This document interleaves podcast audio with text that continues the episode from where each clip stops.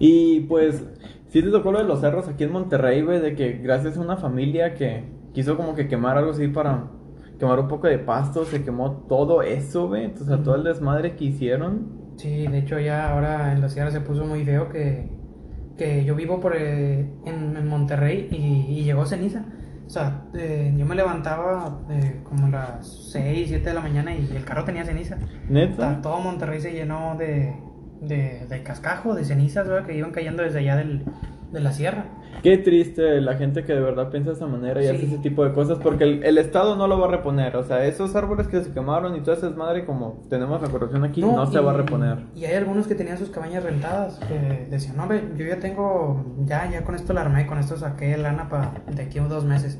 Porque las tenían rentadas un mes y medio o la madre. Y. Oh, sí, cierto. sí, entonces pues se, se, se quemó y había gente adentro. Y, y entonces lo, lo que hicieron fue de que subieron rápidamente los dueños de las cabañas, pero más que nada para ir por los que estaban hospedados. A decir, rápido, vámonos para abajo porque todo esto se va a prender. Y sobres todos para abajo y, y los que ya tenían rentado el día o la semana, pues les picharon un hotel.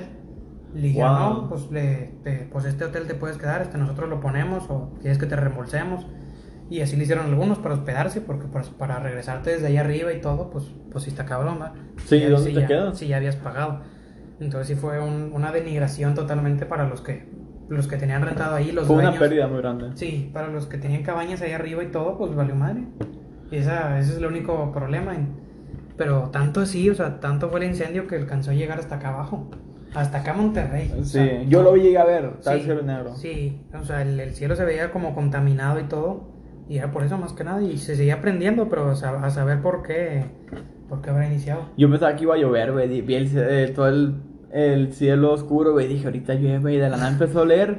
Y sentía la tierra en los ojos. Y dije, esto no llovió. No, no, valió madre, esa era, era pura ceniza. Y uno acá pensando, no, güey, pues a chinga, pues está nublado. ¿va?".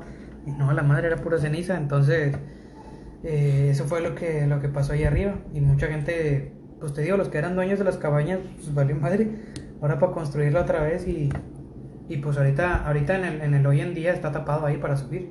Para subir y si tú quieres subir a, a un cerro o así, eh, cambiando, a- hay cerros allá arriba, entonces Ajá.